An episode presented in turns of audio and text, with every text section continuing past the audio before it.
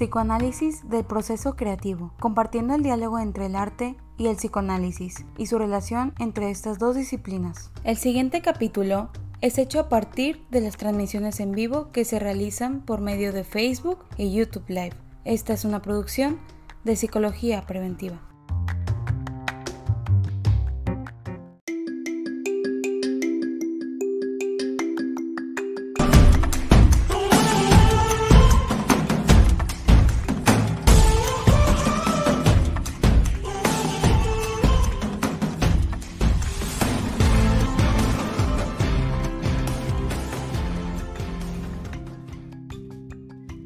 Bienvenidos a un programa más de Cipre Live. Estamos muy contentos aquí este, poniendo el psicoanálisis y la psicología a un más fácil acceso para todos.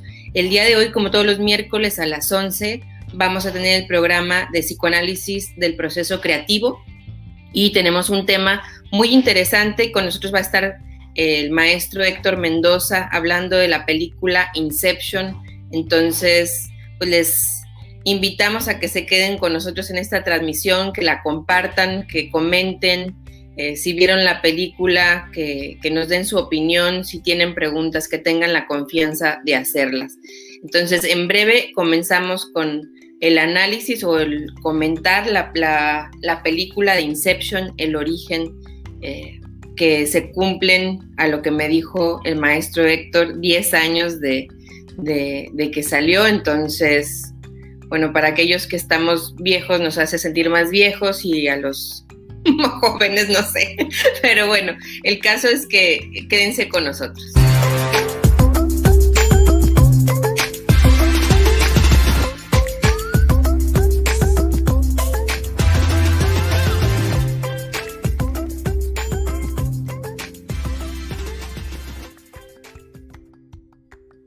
Hola Héctor, ¿cómo estás? Bienvenido.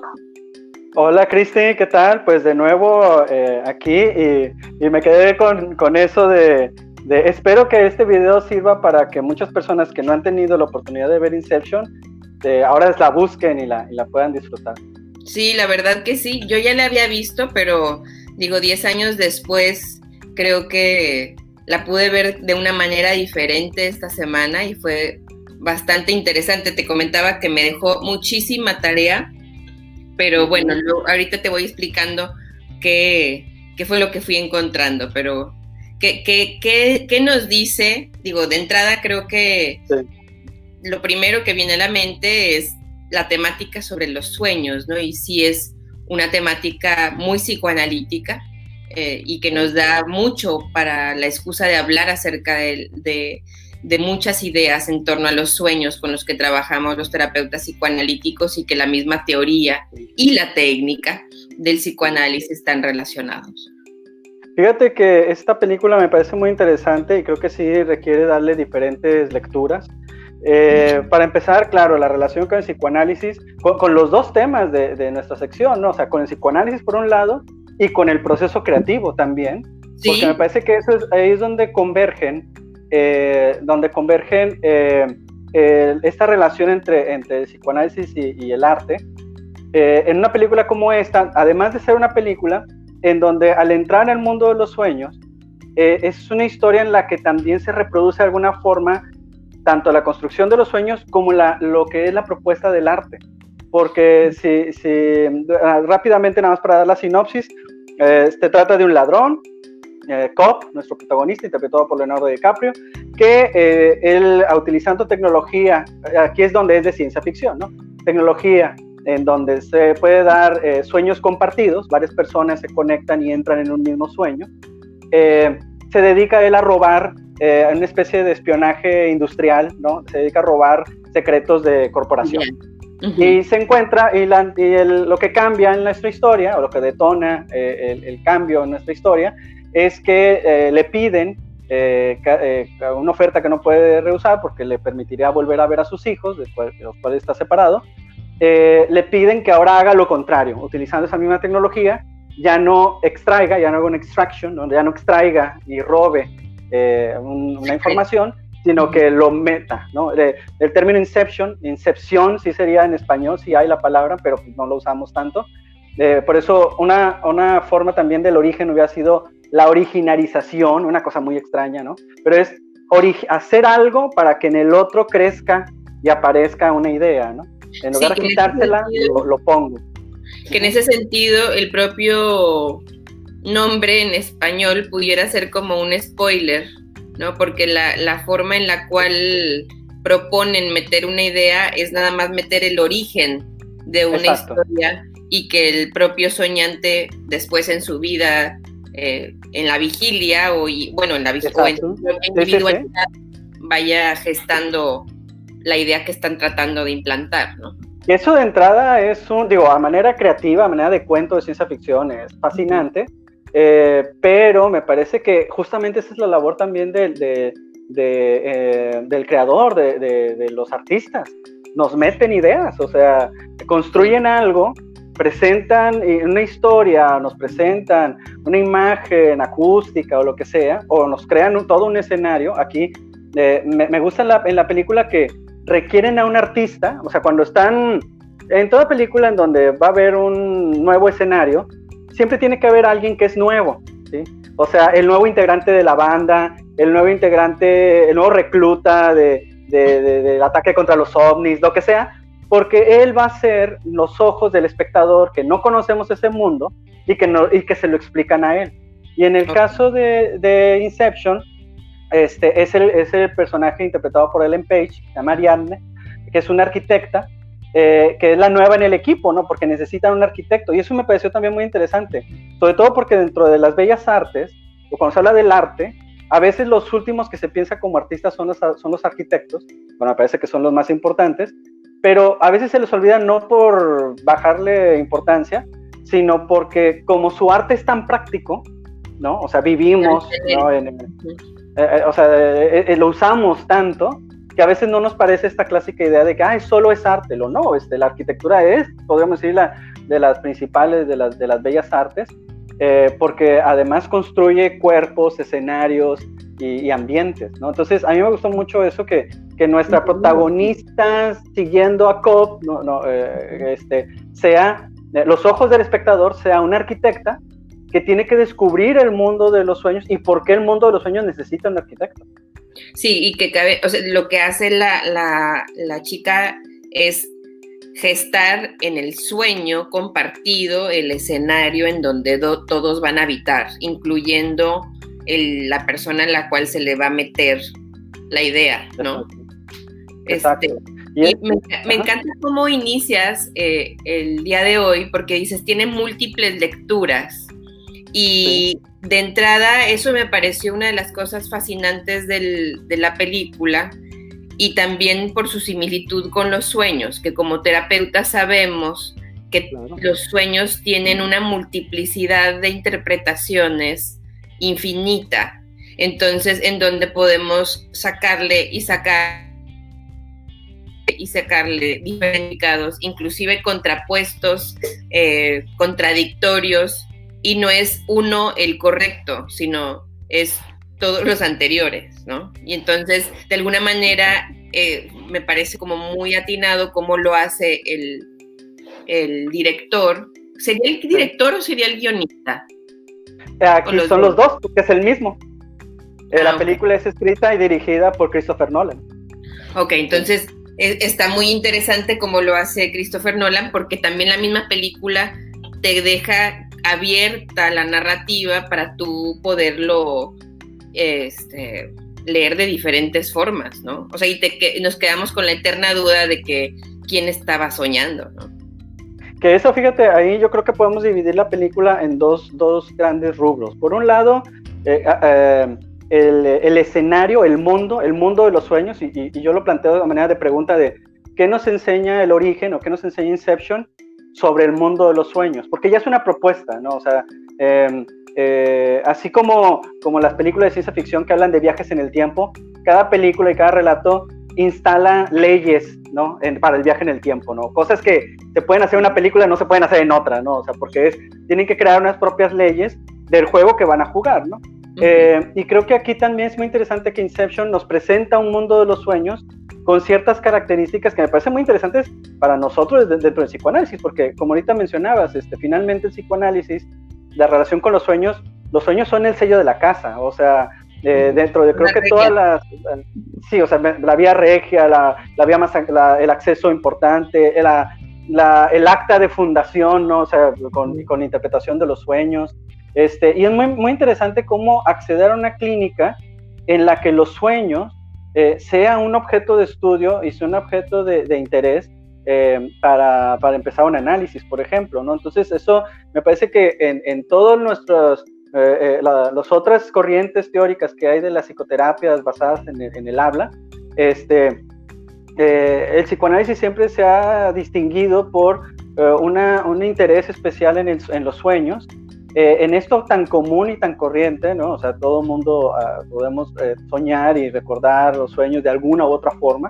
eh, pero, pero quitando el aspecto esotérico, o sea, lo sabemos, no nos interesa el aspecto de, de, ah, estoy el futuro o vidas pasadas o cosas por el estilo, no es un plano esotérico el que nos interesa de los sueños, sino en lo que en el soñante se revela eh, a través de los sueños, ¿no? Este, entonces, esa, esa parte me parece muy interesante, lo que podemos aprender del origen, lo que nos dice en su tratamiento estético, en su propuesta artística, ¿no? Este, eh, con respecto, cómo, cómo este artista o estos artistas acceden al mundo de los sueños y qué, qué nos dicen a través de ellos.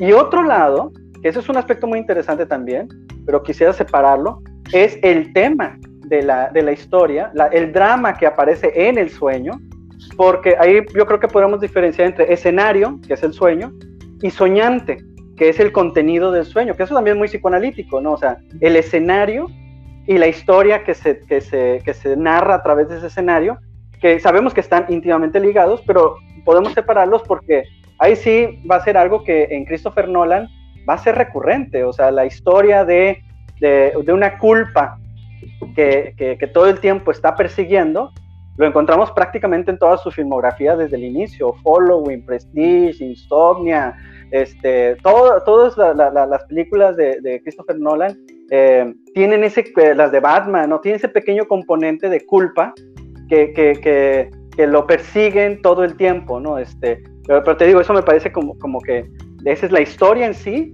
pero el escenario también ya nos dice mucho. Sí, yo, yo en una de las reseñas de la película eh, que encontré, me gustó cómo lo, relacionó, bueno, era una reseña psicoanalítica y decía cómo, ¿cómo decía? A ver, que todos los elementos manifiestos se refieren a múltiples elementos latentes. Exacto. Entonces, eh, que en el sueño, digo, en, la película El sueño, el lapsus chistoso, este, eh, es lo que dices, ¿no? Está este escenario y luego está la historia del soñante y cada uno de los elementos del escenario significan, o van, no sé si significan, pero están ligados a esta historia o este drama de la culpa de, de Cobb. Fíjate que eso se hace muy interesante porque me parece que Christopher Nolan no se metió mucho, que digamos, en, cuestiones de lectura psicoanalítica para hacer su, película, lo cual se agradece porque entonces es más, eh, eh, eh, se puede haber, haber un diálogo mucho más rico en cuanto a mi experiencia y tu experiencia, ¿no? Y no la de, ah, mira, como tú dices, aquí ya lo hice, ¿no? O sea, hubiera sido reiterativo tal vez, pero me parece muy, muy padre, por ejemplo, estas cosas como muy... Em, eh, inmediatas con la relación con el sueño. Por ejemplo, esto que mencionas, más psicoanalítico de lo manifiesto y latente, en, Inception es muy, como que muy claro, muy obvio. El ejemplo clásico es la relación con el agua, por ejemplo, eh, desde la primera escena. Mientras que en la vida real, en la vigilia, ¿no? Este, Cobb, para despertarlo, lo meten eh, a una tina con agua, ¿no? En el sueño, el agua entra como una tormenta hacia, hacia el, escenario donde están, el palacio en el que se encuentran. Y eso me parece muy interesante porque eh, me parece que eso es algo que a veces se nos olvida de la vida cotidiana, que hace mucho sentido, es, si es cierto. Si yo, eh, yo estoy en mi sueño o estoy soñando y de repente, no sé, empieza una gotera como a caerme agua y me despierto, y me doy cuenta de que cerca de, donde estoy dormido, por las lluvias, empezó a entrar agua eh, por la ventana. ¿sí? Entonces, y, para nosotros es relativamente claro decir, bueno, este estímulo ¿no? que, que sentí mientras estaba soñando, entró a mi sueño eh, de, alguna, de alguna otra manera. Pero aquí es donde el psicoanálisis este, levanta la mano y dice, sí, sí, sí, ok, eso es muy claro. Pero lo más interesante es que la forma en cómo se pudo haber interpretado esa gota de agua desde afuera puede haber sido diversa. Puede haber soñado que me estaba bañando, puede haber soñado que me corría sudor, puede haber soñado, o sea, la forma de interpretarlo, alguien me escupió, por ejemplo, sí, o sea, puede haber sido desde lo más grotesco hasta lo más sublime, este, estoy en un campo y la brisa, bla, bla, bla. Pero esa forma de interpretación ya es el deseo del soñante y eso es lo que a nosotros nos interesa, ¿no? Porque por más que alguien diga, híjole, tuve una pesadilla porque comí mucho y comí puerco, ¿no? A lo mejor el estímulo de sentirme muy cargado y la opresión en el cuerpo y la incomodidad sea obviamente orgánica, digámoslo así. Lo interesante es de que esa presión en el cuerpo se transformó en mi sueño de que mi jefe me estaba aprestando con, este, con su bota, ¿no? Pero esa, interpretación ya es eh, en algo, ya nos dice sobre el soñante. Y eso me parece que Inception lo tiene como que muy, muy claro, muy obvio, muy como, como de todo mundo sabemos que hay algo externo que nos afecta y en el sueño lo reinterpretamos. Sí, y eso me pareció algo, algo externo compartido eh, lo personalizamos y le damos un significado íntimo, ¿no? Exacto, y, en eso se parece mucho el artista también, ¿no? Claro. Todos vemos la misma piedra, pero el poeta nos la presenta como nueva. Y, cada uno de los, los que estamos percibiendo la obra o las que nos, quienes nos dejamos como influir por, por la pieza, por la canción, por la pintura, por la película, tenemos, lo personalizamos, ¿no? También, o sea, hacemos un, significado íntimo. Exacto, y, nos, y en ese sentido también nos dice algo de nosotros que, eh, que, de alguna manera siempre hemos sabido, pero no alcanzamos inmediatamente a reconocer. por, eso, por eso me parece muy padre, por ejemplo, cuando le explica Cobb a esta chica, Ariadna, la arquitecta, eh, cómo funciona el mundo de los sueños. ¿no? y le da varias reglas, le explica el mundo de los sueños. Por ejemplo, le menciona, eh, la primer punto para identificar que es un sueño, le dice, a ver, dime cómo llegamos aquí. Y él le dice, ah, pues claro, llegamos de, vimos, de, y se queda pensando, dice, dice, así son los sueños. Tú estás en un escenario, lo sientes real, ¿no? aún lo más extraño y bizarro lo sientes como un, pues obvio, la gente vuela, ¿no? O sea, como, como no, lo, no te lo cuestionas, simplemente está y, no, y no te das, eh, y, no reparas tanto en la duda de, de, dónde vengo, a dónde voy, a a menos de que la duda sea el tema de tu sueño, ¿no? Porque si hay, sueños en los que la duda es, dudo de todo, ¿no? Este, pero, pero me parece que podemos decir que, y en ese sentido es muy parecido al, al también al ámbito creativo, en especial los, la literatura.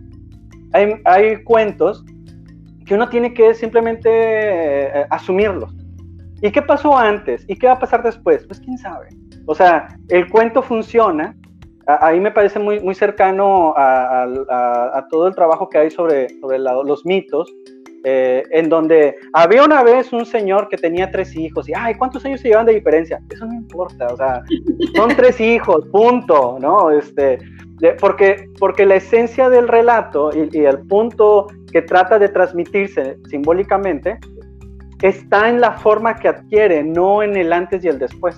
Sí, no importa en una película, no importa qué van a hacer en el futuro, no, sí, por supuesto. Es una construcción inmediata que ahí está, incluso lo sabemos en el trabajo clínico.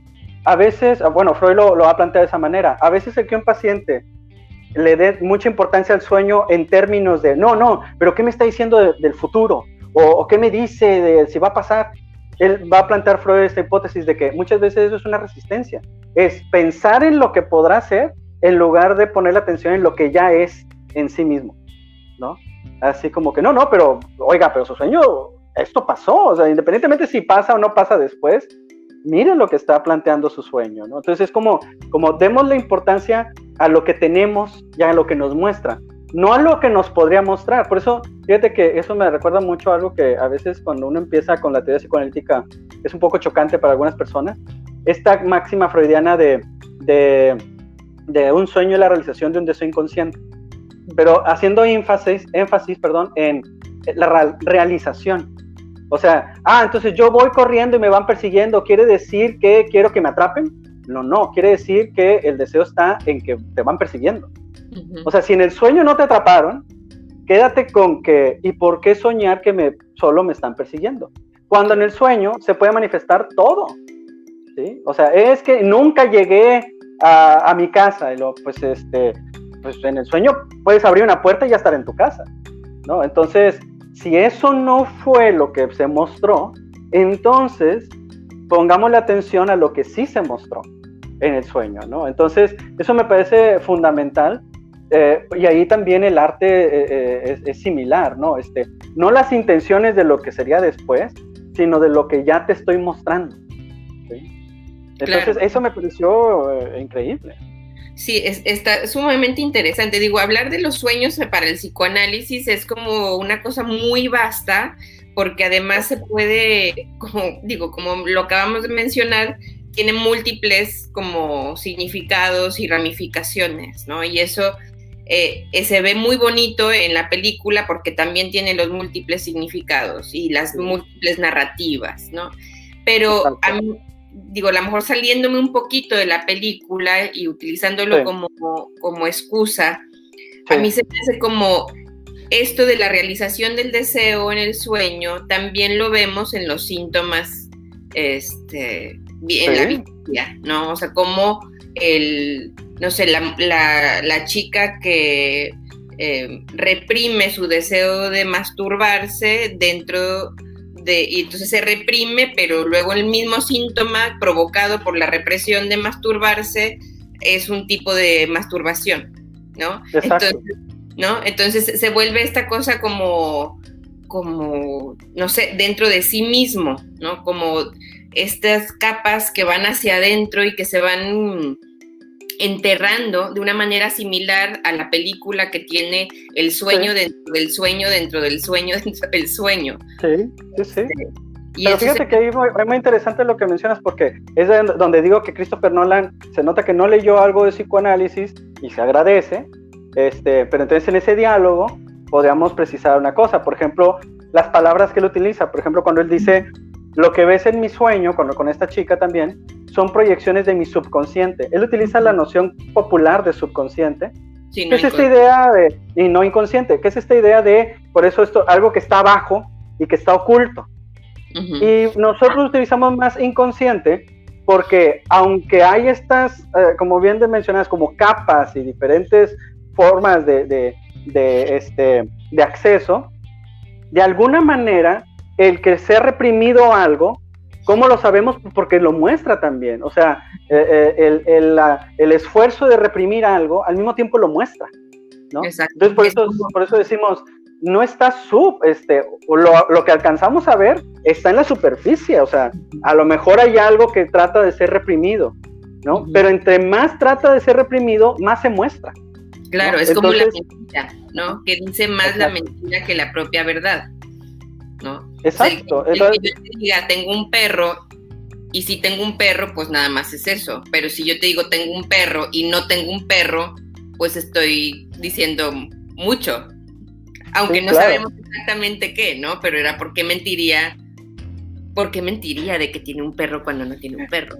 No, o, ya sabes las clásicas frases bonitas, ¿no? De, de, de protección. De no me lo tomes a mal, pero entonces dices, ah, ya que me vas a decir, maldito, ¿no? Eh, este, o, o, no quiero ser grosero, pero, entonces, y que de alguna manera, cuando después uno escucha lo que, es, lo que viene, aunque no tuviera nada de grosero, ya, ya introdujo la grosería, ¿no? Ya es así como que, bueno, pero algo que decir. ¿no? eso sería una grosería, ¿no? O sea, es como... Exacto, porque eh, antes, y eso es lo interesante, aunque no fuera, el hecho de que tú lo plantees, algo que tratas de ocultar lo, muestra. Por eso para nosotros no, es tan sub, ¿no? Porque así que los sub eh, solo nos damos cuenta desde lo que vemos desde afuera, o sea, por eso uno, no le plantea, le hable libremente, ¿no? O sea, con lo que usted lo conecte, con lo que usted lo lleve, hacia dónde eh, eh, pueda simbolizar algo más, pues este, ese es el camino que vamos a seguir, ¿no? Este, o sea, no, no somos un Freddy Krueger este, que se mete al mundo de los sueños, o sea, nos quedamos con el relato del sueño, ni tampoco somos un hechicero que, que, tiene la lógica de interpretar los sueños en términos de, ah, soñó una escalera, la escalera es, o sea, no, no tenemos eso, porque no, que, que, a lo mejor eso sí sería de los sub, ¿no? En donde esto siempre remite a esto oculto. Exacto, entonces, no, a ver, aquí es la forma en que adquiere, ya es de alguna manera lo que trata de decir, ¿no? Por eso la, esa máxima, ¿no? del retorno de lo reprimido. Claro, y que creo que eso tiene que ver con esto, este concepto de los procesos primarios de Freud, de la condensación y el desplazamiento que se muestran en los sueños, que se muestran en los síntomas psicológicos y que se muestra, por supuesto, que también en la, durante la película. Y, y, por eso me, sí me llama la atención que tú afirmas que Christopher Nolan no leyó psicoanálisis. ¿Estás seguro? Yo eh, creo que no, por los términos que utiliza. Me mm. imagino que sí consultó, sí buscó y todo eso, pero a mí se me hace que, más buscó esta, esta, más bien la, neurociencia de, la, de, los sueños, por los términos, y, lo entiendo, porque eh, eh, tenía que pensar en la, en la ¿cómo llamarlo? Como en lo físico y lo material de los sueños para darle soporte a su historia, ¿no? Este, pero seguramente algo, algo de lo psicoanalítico está como quiera ahí impregnado, aunque no directamente. ¿Qué te digo? Yo lo, agradezco porque así puede ser mejor el, diálogo. Por ejemplo, eh, no sé qué te pareció esta parte de, hablando de la materialidad, de cuando despertamos, ¿no? ¿Cómo puedes despertarte de un sueño? En la película nos dicen, eh, puede ser muriendo, es la más básica, eh, puede ser eh, también con un sonido, ¿no? Ponen una música, todos lo escuchamos y, ah, ya nos tenemos que despertar. O puede ser con la patada, que le llaman ahí, que es, pierdes el equilibrio, te vas a caer y ahí, ahí te despiertas, ¿no? Que, por la cuestión del oído, ¿no? Y del equilibrio, ¿no? Eh, que eso me parece muy interesante en términos de, de, digo, el sueño está tan cercano a nosotros, pero al mismo tiempo tan lleno de preguntas eh, muy, muy interesantes, como por ejemplo eso, ¿cuándo y por qué despertamos? No solo cuándo podemos dormir, eso también es una bronca, ahora con lo de la pandemia, tantas broncas para, para conciliar el sueño, ¿no? Todos los el ciclo está volteado eh, y, y, este, el tiempo, ¿no? Se siente como desorientado, ¿no? Este, entonces, ¿cuándo dormir, ¿no? y que uno lo sabe, que, dormir con la posibilidad de descansar para que se produzca el sueño, ¿no? Eh, ese sueño reparador siempre implica una posibilidad de, relajarse y de, y, de, soñar, ¿no? Porque también el sueño tiene esa condición, eh, este, no sé si te ha pasado, espero que, bueno, espero que no, porque se siente bien feo, pero también para quienes nos están viendo y escuchando, eh, esta, esta sensación de cuando uno se despierta, pero siente que se despertó antes de tiempo, como de, ¡ay, quiero seguir soñando lo que estaba soñando! ¿no? Y entonces, si uno tiene suerte, puede otra vez como que volver a dormirse y seguir el sueño.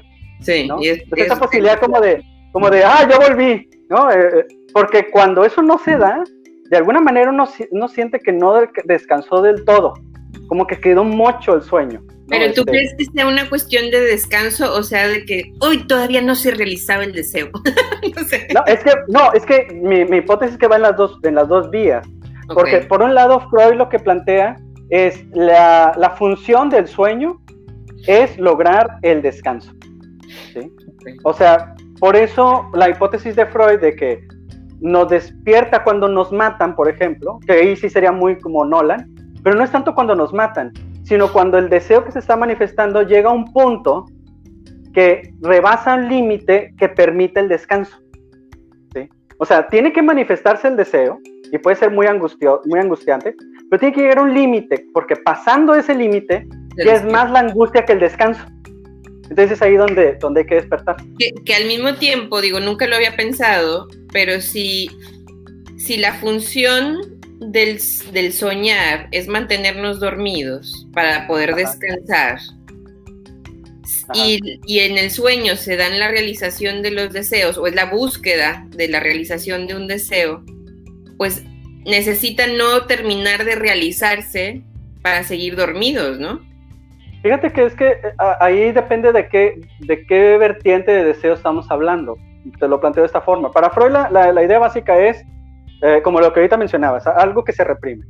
Y lo que se reprime en particular son, eh, en términos freudianos, digamos, cuando dice un deseo inconsciente, en términos así más populares, yo sé que muchos compañeros me, van, me podrían ahorcar por lo que voy a decir, pero lo voy a decir de una forma más popular. Aquí? ok, perfecto. Eh, que me maten en sus sueños, este, diría, eh, eh, son, es un pensamiento inconsciente. O sea, es, yo, por ejemplo, estoy con alguien en, en la vigilia y me insulta, ¿no? Y yo me quedo con las ganas de decir, hijo, pero me lo tragué y me, aguanto y lo reprimo. No, una persona no debe decir esas cosas. Queda reprimido, lo estoy diciendo de una forma muy básica. voy a dormir y, en el, y al momento de dormir ese deseo, que, ese pensamiento que quedó reprimido y que hay un deseo de descarga, digámoslo así, se manifiesta, se tiene que manifestar para que yo pueda descansar también. Porque esto que quedó pendiente, esto de decir, hijo de pato, ¿ya? Este, por eso, por ejemplo, para Freud, el, sueño prototípico eh, para él es la muerte del padre, desear la muerte del padre. O sea, frustrado por el papá, eh, el hijo dice, ojalá te murieras, pero al mismo tiempo es, no, ¿cómo voy a desear la muerte de mi padre si yo lo quiero? Y no, ¿verdad? Este, entonces lo reprimo. Y en el sueño aparece que yo voy caminando y me topo con un señor que trae barba y de repente accidentalmente lo atropello, ¿no? Una cosa así. Eh, pero es muy interesante porque es, en el sueño, ese es el deseo que se realiza. El pensamiento que había quedado reprimido se manifiesta ahí, pero no puede ser tan abierto eh, porque entonces causará la angustia de quedarme atorado con, esa, con, esa, con ese deseo. Entonces, si por ejemplo mientras lo estoy matando o algo así, queda muy claro que lo estoy matando y queda muy claro que es mi padre, ahí tiene, antes de eso tengo que despertar. Claro. ¿sí? Porque, porque, tengo que, tengo que, eh, tengo que este, hacer el efecto catártico, pero no tiene tampoco que entrar en una espiral de culpa y, y terror, ¿no? Entonces, por eso, ahí es donde, donde me va a despertar. Y ahí está la función de la censura onírica, que lo conocemos desde el psicoanálisis, en donde las cosas se distorsionan para poder realizarse, ¿no? O sea, puede ser un señor que se parezca a mi papá, pero no puede ser mi papá. O lo puedo, o se puede morir accidentalmente, pero no de mi mano. O fíjate que, que así es como aquí tomemos el ejemplo que, que aparece en Inception eh, que hay un deseo inconsciente que se, que se realiza hasta el final y es poder cortar con la ex, ¿no? O sea, con, eh, en lugar de la culpa de, fíjate que yo lo interpreto de esta, de esta manera, como un hombre que, eh, bueno, ahí aparece, ¿no? Que, que él y la esposa hacían este trabajo de, los sueños y lo, la, la, pero después se quedaron atorados en un, en un vacío de sueño y pasaron mucho, mucho tiempo y él tuvo que hacer un inception, implantar una idea de, este, de, que este no es el mundo real. Pero entonces ella cuando despierta se queda con esa idea, ya no sabe qué es la realidad y termina suicidándose. Una cosa así. Este, disculpen el spoiler, pero vale la pena como quiera ver la película aún con el No importa cuánto spoilemos esta película, o sea, te digo, yo ya tiene 10 años. Y me siguió sorprendiendo. No, y aparte, si han visto alguna película de Christopher Nolan, es, ah, caray, eso pasa en todas las películas, pero bueno, este, hay algo que tiene Christopher Nolan con el rollo de sentirse culpable de matar a su esposa. o sea, hay algo, este, pasa en Following, no, es que pasa en Following, pasa en Insomnia, pasa en Memento, pasa en, en The Prestige, pasa en Batman, hasta en, un personaje que no tiene pareja, Nolan se las arregla de ponerle una pareja y que él tenga la culpa de que ella se muere. O sea, es un asunto, no sé, muy de Nolan, no, no sabría decir y, muy, y a lo mejor no de las broncas particulares de Nolan, pero me parece muy, muy romántico en ese sentido, ¿no? El caballero que sufre por no haber salvado a la dama, ¿no? O sea, es, es, como muy, muy de cuento clásico, ¿no? Entonces como que él dice, ok, ese es, la, este es mi, mi tema básico, solo voy a cambiar el escenario y como que él es donde se mete más. Eh, ¿Y qué tal si lo narramos al revés? ¿Y qué tal si lo narramos este, en los sueños. ¿Y qué tal si la próxima que va a salir, que yo estoy esperando con ansia que salga, la de Tenet, ¿y qué tal si ahora la tecnología nos permite regresar el tiempo? No, o sea, es, este, son cosas muy elaboradas que, que, hace, que hace Nolan. Pero bueno, cerrando, eh, cerrando con esta, si quieres, este punto de, de el deseo inconsciente, yo lo interpreto como si fuera, no que es, sino como si fuera la historia de un hombre que eh, se, se, divorcia, ¿no? Y por el divorcio ya no puede estar tanto tiempo con sus hijos, ¿no? Pero se siente terriblemente culpable por eso, así como que, hijo, le debía le quité la madre a mis hijos, eh, yo destruí la familia, yo tuve, si yo hubiera aguantado más en la relación, no estaríamos viviendo esto. Pero al mismo tiempo, el deseo inconsciente de, pero yo sabía que eso tenía que terminar, pero ya no la aguantaba, o sea, pero ya, eh, este, ya no los aportaba. Por eso esta, esta fantasía de matarla, ¿no? Y por eso si recuerdas el final, él puede descansar solo hasta que a, ella le, a él le dice, tuvimos nuestro tiempo, esto se acabó y tiene que matarla de alguna manera dentro del sueño. Ahora sí. Lo que él antes, lo que él antes solo había mantenido como no pelándola.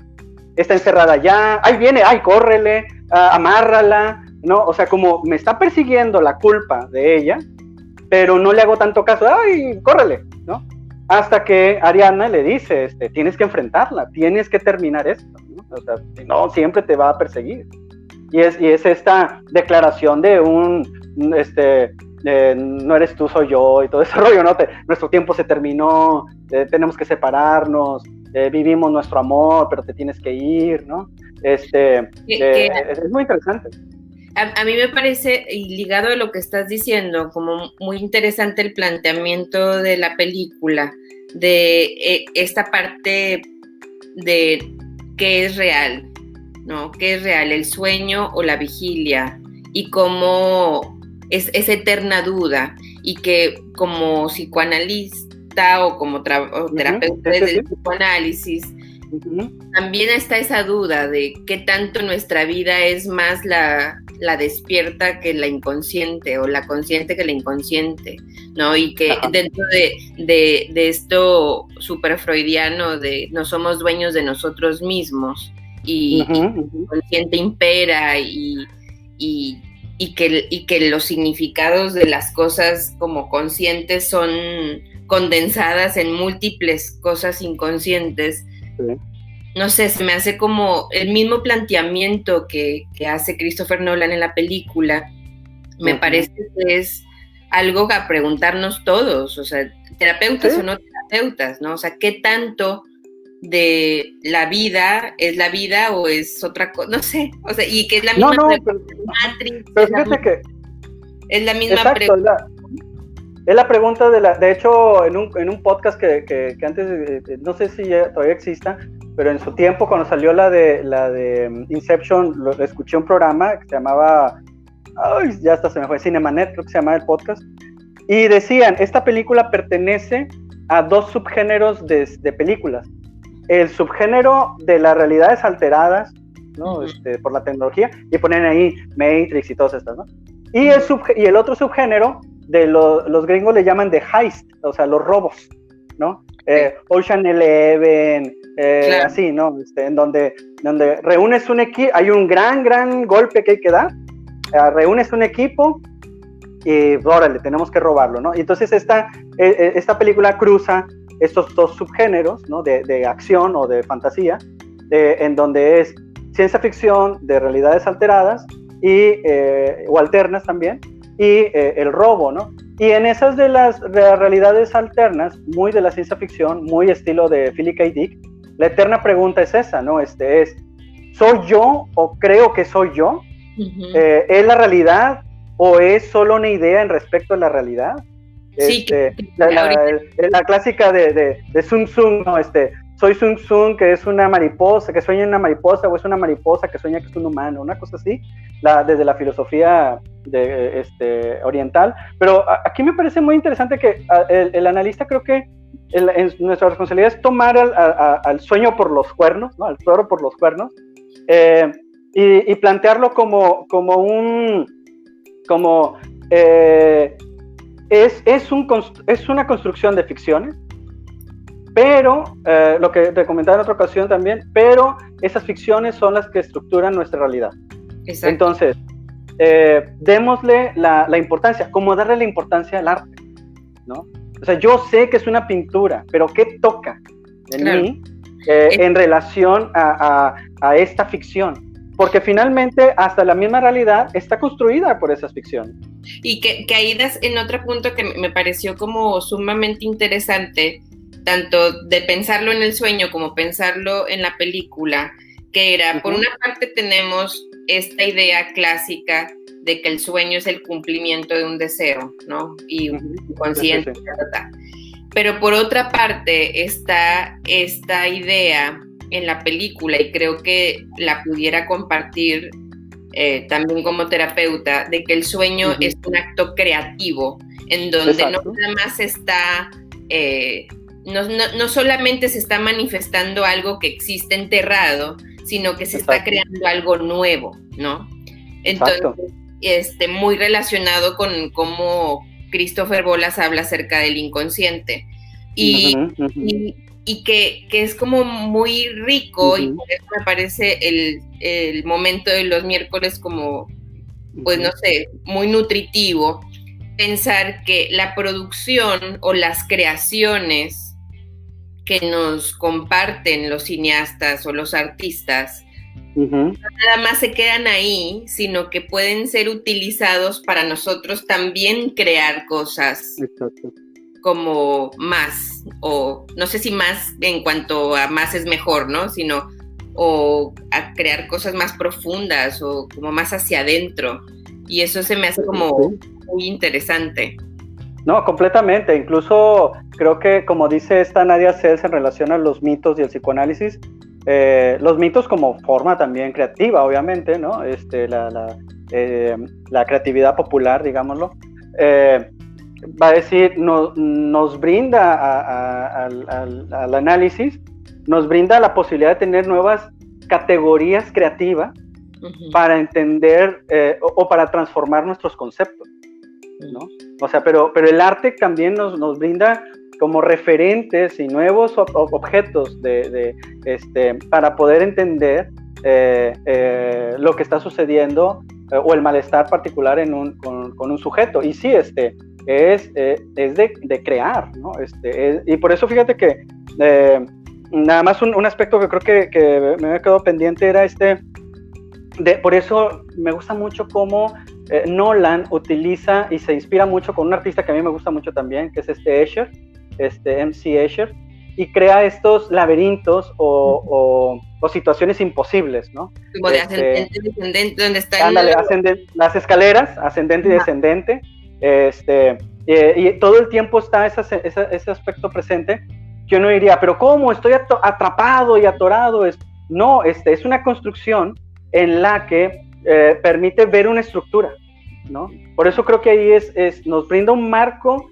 de, de, un, para tener un referente, para poder mostrar algo, ¿no? Como el juego de un niño, ¿no?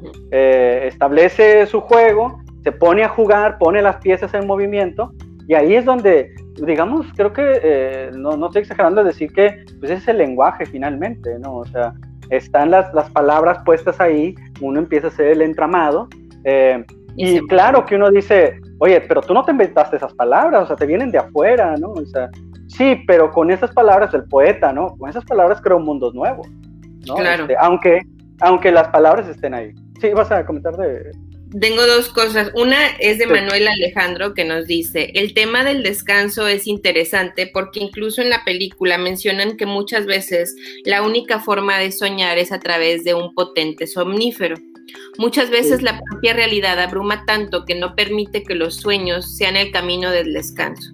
Incluso me hace recordar en aquellos sueños donde despiertas llorando, sudando o en el piso. Sí, completamente. Y lo que yo quería comentar era, de alguna manera, esta, la relación entre el arte, el psicoanálisis, el inconsciente y nos, siempre nos remite a metáforas, ¿no? o a estas imágenes, estas construcciones en ideas o, en sonidos o, en cuestiones visuales. Y me parece como interesante cuando hablamos de metáforas, cómo nosotros como terapeutas nos encontramos con metáforas en los pacientes todo el tiempo. Y las metáforas, por una parte, pueden, em, pueden enfermar y por otra parte, cuando introducimos una nueva metáfora o una metáfora alterna o inclusive varias, puede permitir descansar o puede permitir darle otro significado, ¿no? O sea, pensando, o sea, para mí, digo, no quiero sonar como muy simple, pero sí lo es y no lo es al mismo tiempo. O sea, me ha sido como muy frecuente el encontrar la metáfora de la bella y la bestia en pacientes que sufren, mujeres, ah, pacientes mujeres que sufren por amor, ¿no? Y que, y que encuentran esta idea o se casaron o la adoptaron y luego permitirse ver es, su misma historia de, contada de otra forma. O sea, esta metáfora las enferma, pero luego el prestar o el, presentar otras metáforas las puede como desatorar, ¿no? Y eso Exacto. No, completamente. Fíjate que es muy, muy cierto y no sé si, eh, qué te parezca, pero que ya ese sea el tema de la, de la próxima. Eh, ¿Qué te parece que comentemos La Bella y la Bestia de Disney? Ándale.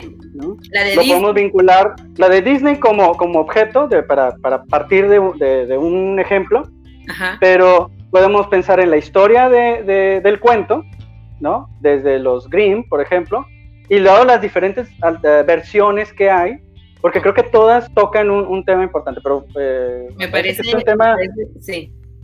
Muy bien, pero fíjate que aquí. ¿Eh? Que ya quiero decir no, no es cierto este, ya, ya, tocaremos a, la Bella y la Bestia. Pero fíjate que ahorita por el comentario que, hacían, eh, recuerdo también esto, esto que mencionaba Freud, de, para empezar, en Freud, no, como en cualquier este, teórico, la teoría no es estática, ¿no? está cambiando constantemente. Y en Freud, creo que hasta al, final de, sus escritos y, y, todo su trabajo, sigue añadiendo y cambiando cosas en relación a, los sueños. Yo te recordaba ese gran momento de, viraje, que, ya se cumplen 100 años de, esto, en Más allá del principio de placer, en donde aborda un cierto tipo de sueño que es el único que viola la máxima de todo sueño y realización de su inconsciente, que son los sueños de las neurosis de guerra. Eh, porque que, en, en, lenguaje actual podría ser muy interesante de sueños de eventos traumáticos, por ejemplo, la guerra, por ejemplo, un secuestro, por ejemplo, violencia terrible.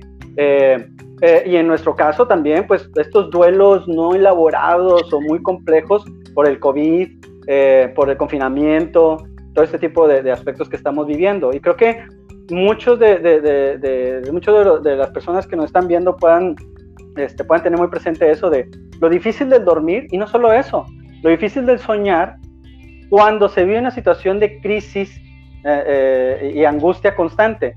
Y va a decir Freud ahí que esos sueños son los únicos que no cumplen la regla de realización de deseo inconsciente, pero por un, por un pequeño detalle, este, el de, porque las condiciones para la realización del deseo inconsciente se queda de alguna forma como atorada. Es como, eh, no es que sean otro tipo de sueño, es un estado previo del sueño que no se alcance a realizar. voy a precisar dos aspectos nada más. Por ejemplo, esta sensación de no recuerdo el sueño. O sea, e, eso es una posibilidad. Simplemente me levanto gritando o me levanto como rasguñándome o sudando o llorando o, esto se me sube el muerto. No, no me puedo levantar. Hay algo que, que hace que no me pueda eh, tomar este, conciencia inmediatamente. O más bien mi cuerpo no pueda reaccionar inmediatamente. O esa es una forma que Freud lo ve con, con personas que vivieron la, la, Primera Guerra Mundial, las neurosis de guerra. Eh, Abraham French y él trabajaban mucho eso. Y también lo, eh, otro tipo de, de sueño, este, de, también de neurosis de guerra, es la misma escena una y otra vez. Otra vez soñé que volteo y veo a mi compañero que le volaron la cabeza con un balazo y me despierto. por ahí, ¿no? Exactamente, ese es el aspecto. está ahí atorado una y otra y otra vez, volviendo a ese, a ese micro momento, ¿no? Y justamente lo que, lo que Freud plantea es que, y lo, y lo explica de una forma eh, muy al estilo de cómo se las daba, ¿no? De, de, aparentemente con algo que no tiene nada que ver, que es con el juego del niño, el fordá, lo creativo, el ir, regresar, el la, la, la. Pero, pero me parece muy interesante porque es justamente, es un sueño que cumple la misma regla de realización del deseo, pero que el problema es que todavía no llega a tener las herramientas para eso. Por ejemplo, el aspecto metafórico. O sea, es como la realidad, perdón, sí. Que no podríamos decir que la realización del deseo es precisamente el tener otra oportunidad de encontrarle un, un desenlace diferente. O sea. Exacto. No, pero justamente e, ese, ese es el aspecto. Está en búsqueda de, ¿no? Está en búsqueda de la construcción de algo, de algo que empiece a echar la maquinaria metafórica y no quedar solamente capturado por el, por el momento. El problema de, de un evento traumático es que la realidad como la conocemos se ha alterado. ¿sí? O sea, eh, por eso este aspecto que estamos viendo ahora, ¿no? La nueva realidad, la, la, la, nueva forma de realidad, eh, este, el nuevo mundo. Pero si hablamos de algo nuevo, es porque también sabemos que, que, no sabemos cómo va a ser. O sea, que los referentes que teníamos previos se, este, eh, ya se agotaron, ¿no? O sea, es como cuando uno choca y que se tarda un rato en que le caiga el 20 a uno que chocó. ¿no? O sea, es como, sí, de veras, o sea, yo puedo haber fantaseado, haber visto películas, ser un mirón de, de choques, lo que sea, y nada me prepara para el momento cuando yo choco y que tengo que, eh, de alguna manera, como metaforizarlo para entenderlo en mi realidad, ¿no? Entonces, el, el, problema es cuando primero eh, estoy en este momento de, de decía hace poco en una conferencia que, que, vi, este, en estos webinars y ese tipo de cosas, este, alguien decía un ejemplo muy bonito de, que le robaron el coche, ¿no? Y él se asoma y voltea y ve y no está el coche y dice, ah, caray, ¿qué pasó? Y dice que, que volvía a entrar y a salir y, a, asomarse en su casa como ocho veces, aunque en la, en la vez dos o en la vez tres él sabía, pues no va a estar, me lo robaron pero es como si tenía que voltear, a, lo mejor no vi bien, a lo mejor no vi bien, ¿no? Este, pero es ese pequeño momento en donde una y otra vez tengo que cerciorarme eh, que es un proceso en lo que puedo quedar atorado. ¿Cómo? Como pellizcarme cuando no, para ver, saber que no estoy soñando, ¿no? Sí, pero aquí lo, lo extraño es como que este aspecto repetitivo, repetitivo de quedarme como en un bucle eh, porque no puedo continuar. De hecho, me parece que los artistas en ese sentido eh, son los mejores para, para elaborar, digo, nos permiten elaborar eventos traumáticos en el momento que lo plasma, en el momento que lo, eh, aparece la metáfora, y entonces nos, nos, permite darle un marco de referencia para ahora sí poder lidiar con eso. Este, pero el problema es cuando, cuando no, cuando, cuando estoy atorado en ese punto y que entonces cada sueño no se vive como sueño porque no está completo, como relato, ¿no? Sino queda solo con la intención, pero queda atorado en el, mismo punto, que, es lo que también creo que por eso nuestra mayor intervención en estos momentos, este, más allá de nuestras interpretaciones, nuestra mayor eh, aportación en estos momentos de crisis es brindar espacios de escucha. O sea, de pasar del, de no puedo hablar de esto, o no me salen las palabras, a plantear, pues como le salga, la que le salga, ¿no? Porque ya es dar como ese pequeño empujón para empezar a, la metáfora. Claro.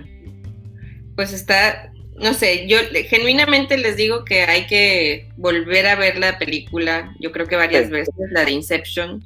O sea, hay muchas cosas que, que nos deja como pensando, la, la ambigüedad, las contradicciones, las qué significa soñar, qué significan nuestros deseos, la, metáfora de la mujer esta que ignoras y luego, o sea, a la esposa y luego el, tener que cortar con ella.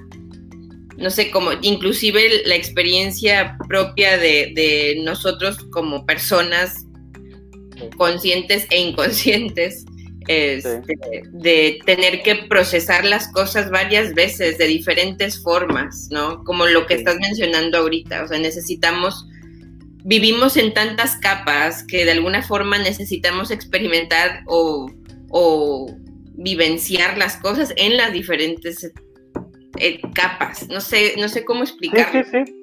No, pero ahorita como lo comentabas, este, eh, tiene, que, tiene que haber tratamientos de en diferentes versiones. Eh, por eso a veces en análisis lo sabemos, ¿no? Un sueño se puede revisitar varias veces. Claro. volver a comentarlo y luego es, y no es que sea una capa en términos de vamos más adentro, lo no, es otra versión.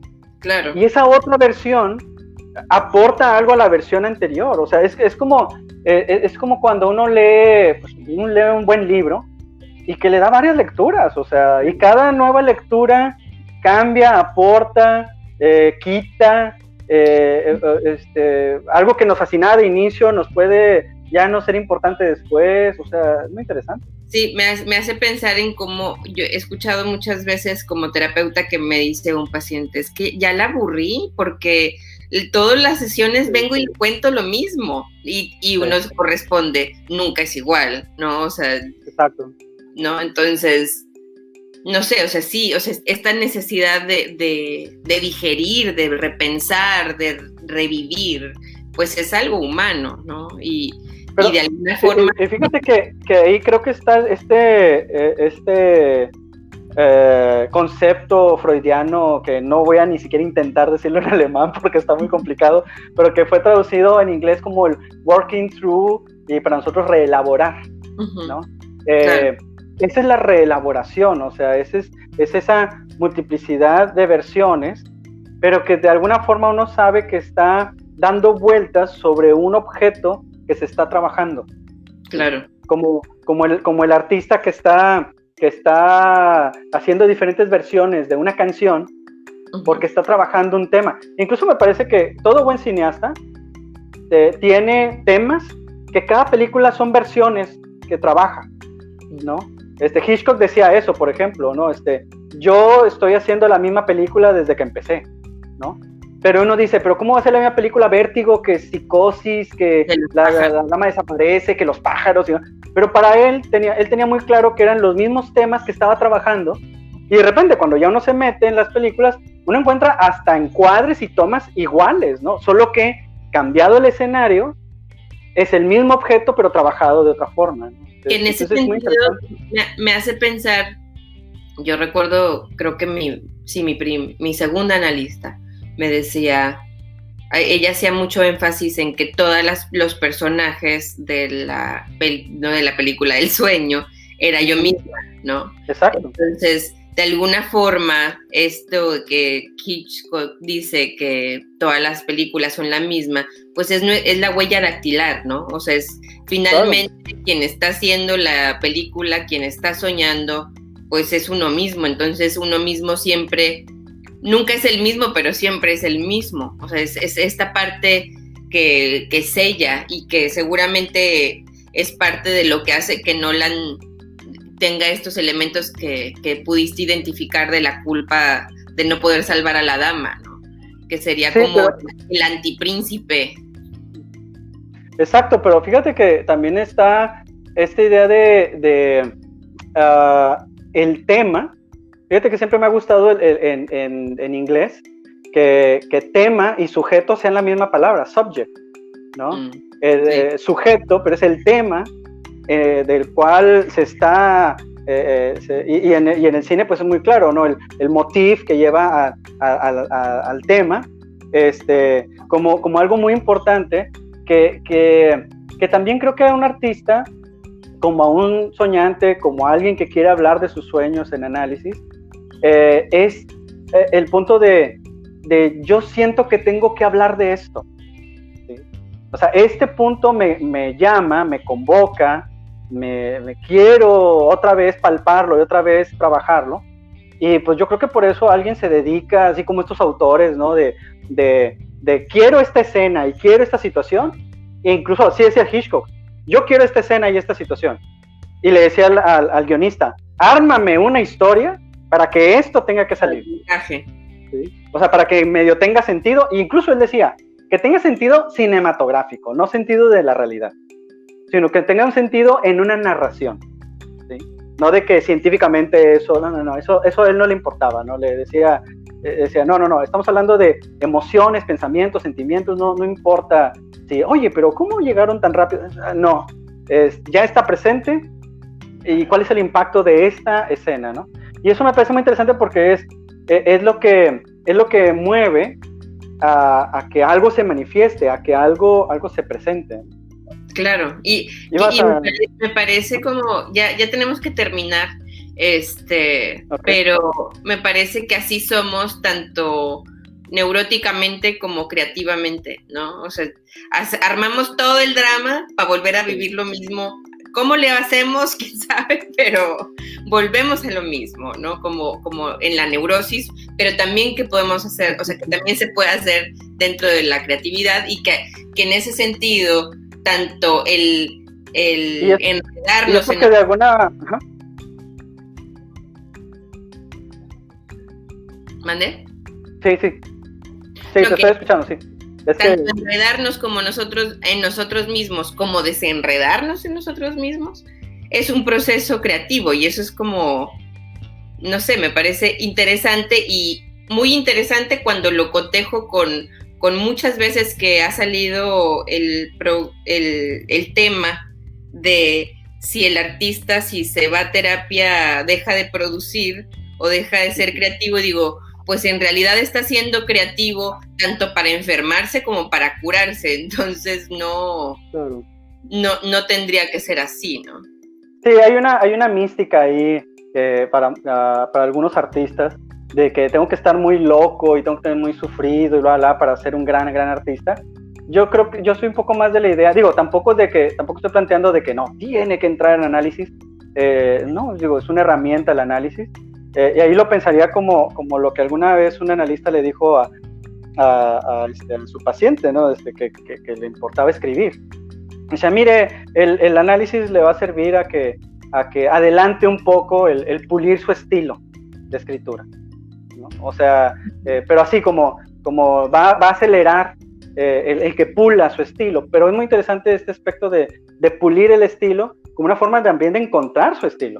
Claro. De, encontrar la voz, por decirlo así, ¿no? De que, de, en, lo que, en, lo que está, en lo que está proponiendo. Y, y, nada más para cerrar también en, en Inception, este punto de, de, de e, esta, te digo, este deseo que tiene que enfrentar porque alguien lo puede pensar muy bonito, ¿no? decir, ah, los sueños, qué bonito, qué padre sería estar soñando todo el tiempo. Y también yo diría, pues vean Inception y así como que, híjole, si uno se siente culpable, si uno se siente triste, si uno se siente en duelo, si uno se siente muy enojado, si uno se siente muy violento, si uno se siente lo que sea, este, pues va a aparecer. Y me parece que incluso por eso es que hay muchas personas que prefieren mejor ni dormirse, porque saben que dormir, eh, como diría Hamlet, ¿no? este, dormir es la posibilidad de soñar, ¿no? Eh, y, con lo que me pueda encontrar ahí. Sí, no, este, necesariamente es algo placentero, ¿no? Sí, por eso, como el aspecto de, no, nos, para lo terrible de la realidad, nos refugiamos en la fantasía, eh, me parece que uno es donde ahí plantea, híjole, cuidado, porque la fantasía puede ser peor. Eh, porque tocaría el aspecto complejo y angustiante de la propia realidad. Pues es lo, es lo mismo de lo de Hitchcock, ¿no? O sea, finalmente esta huella dactilar o este, estos componentes que nosotros hacemos, eh, tomamos como materia prima para la creación, siempre van a ser algo interno, siempre van a ser algo nuestro. Y si dentro de nosotros hay algo angustiante o, o de un componente no constructivo o destructivo, que siempre los hay, pues van a estar ahí presentes, ¿no? Este, pero bueno, se nos termina el tiempo, ojalá que vuelvan a ver la película. Este, por la ausencia de comentarios, supongo que no hicieron la tarea y no la vieron.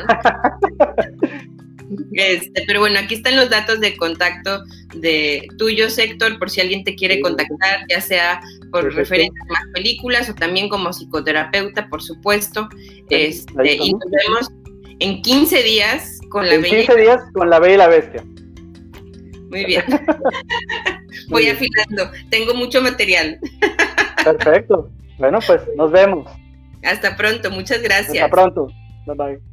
Bye.